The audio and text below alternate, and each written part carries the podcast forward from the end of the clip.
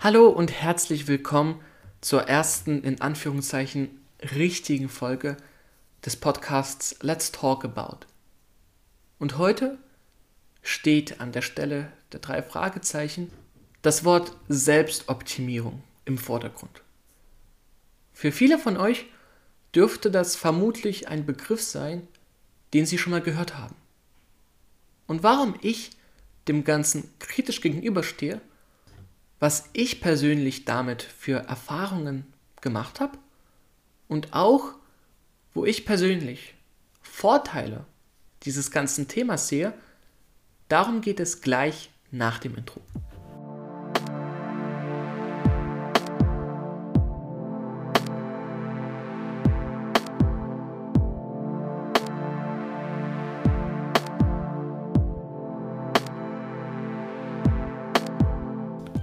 Zunächst einmal, was ist überhaupt Selbstoptimierung? Was kann man unter diesem Begriff verstehen? Nun, es gibt keine einheitliche Definition dafür, jedoch umschließt der Begriff Selbstoptimierung den Versuch, sich selbst, sein Charakter, seinen Körper, seine Ansichtsweisen, seine Gewohnheiten etc. besser zu machen. Das heißt im Klartext, unter Selbstoptimierung kann man verstehen, dass ich jeden Tag Sport treibe und dadurch mich und meinen Körper fit halte.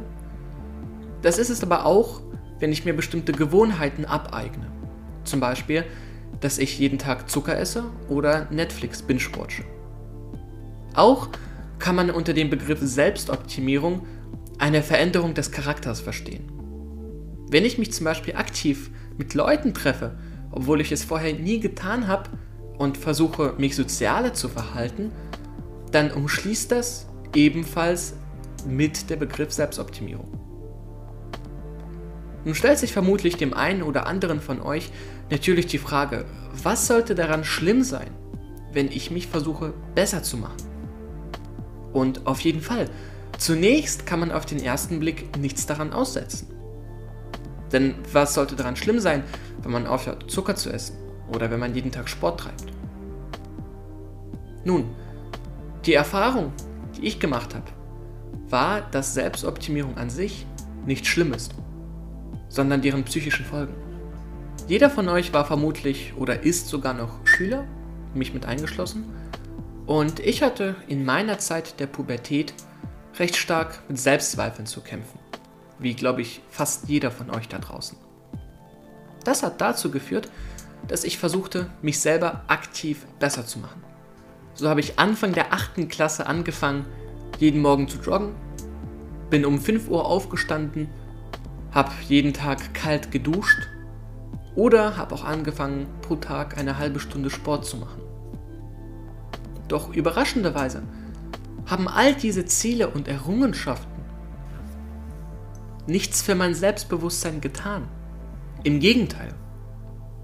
Ich kam mir vor, als ob ich einen Berg hochsteigen würde, doch dieser Berg noch unfassbar hoch wäre. Mit jedem Erfolg, den ich zu feiern hatte, wusste ich auch, dass es noch so vieles weitere gibt, was ich an mir verbessern kann.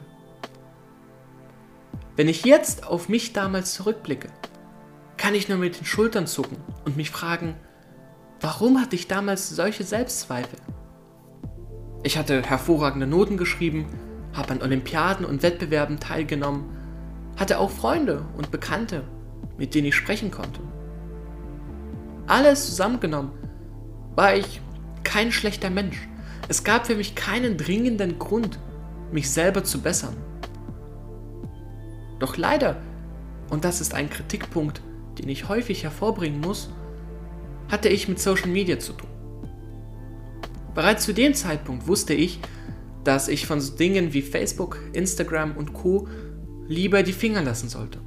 Denn sie würden mir ein Idealbild vermitteln.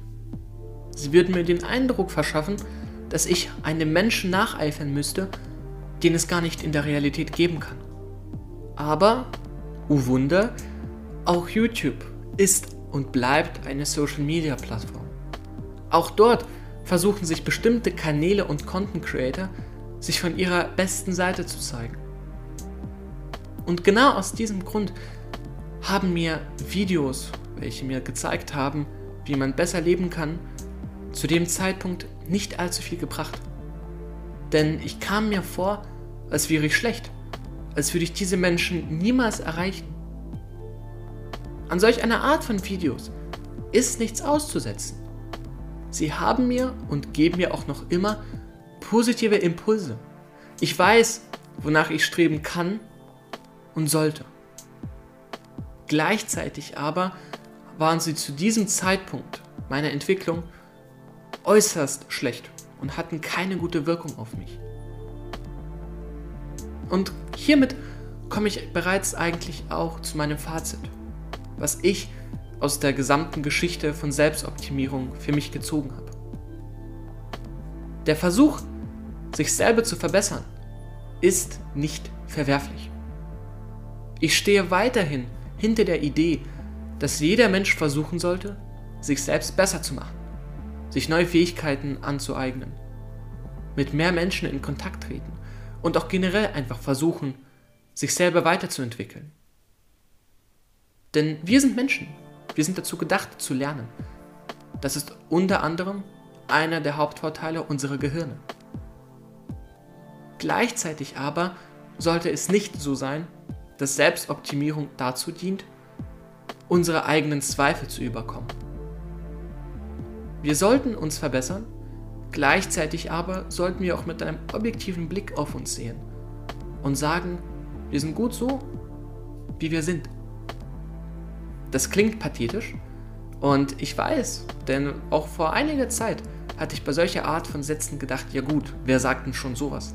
Das sind meistens Menschen mit einem sehr geringen Selbstwertgefühl. Doch jetzt vertrete ich diese These und würde nebenbei meinen, dass mein Selbstwertgefühl so hoch wie noch nie ist. Ich weiß, wozu ich imstande bin.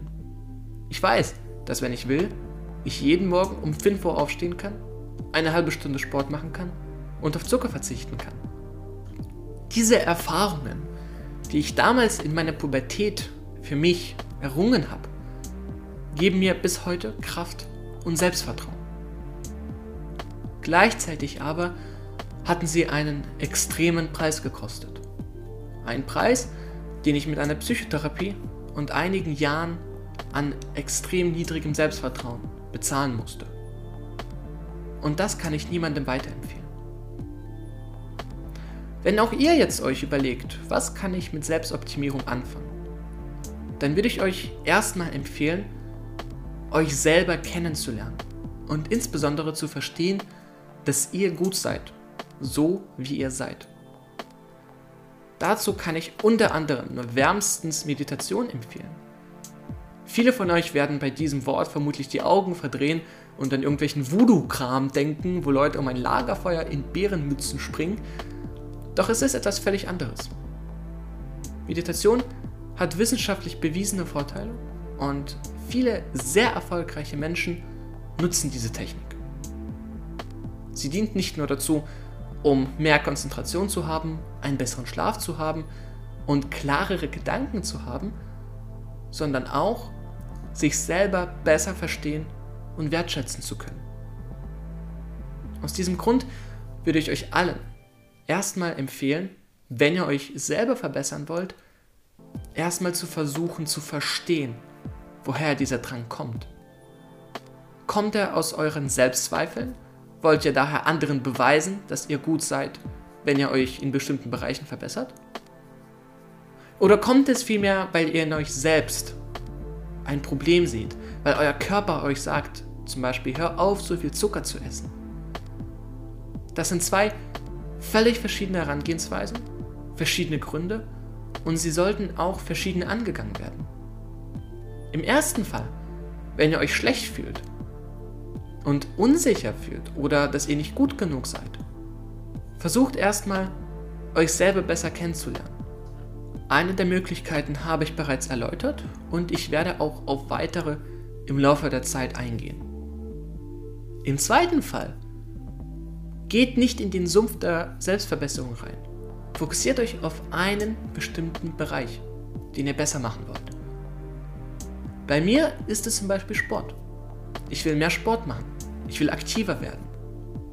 Deshalb habe ich beschlossen, dass ich jeden Tag wandern gehe.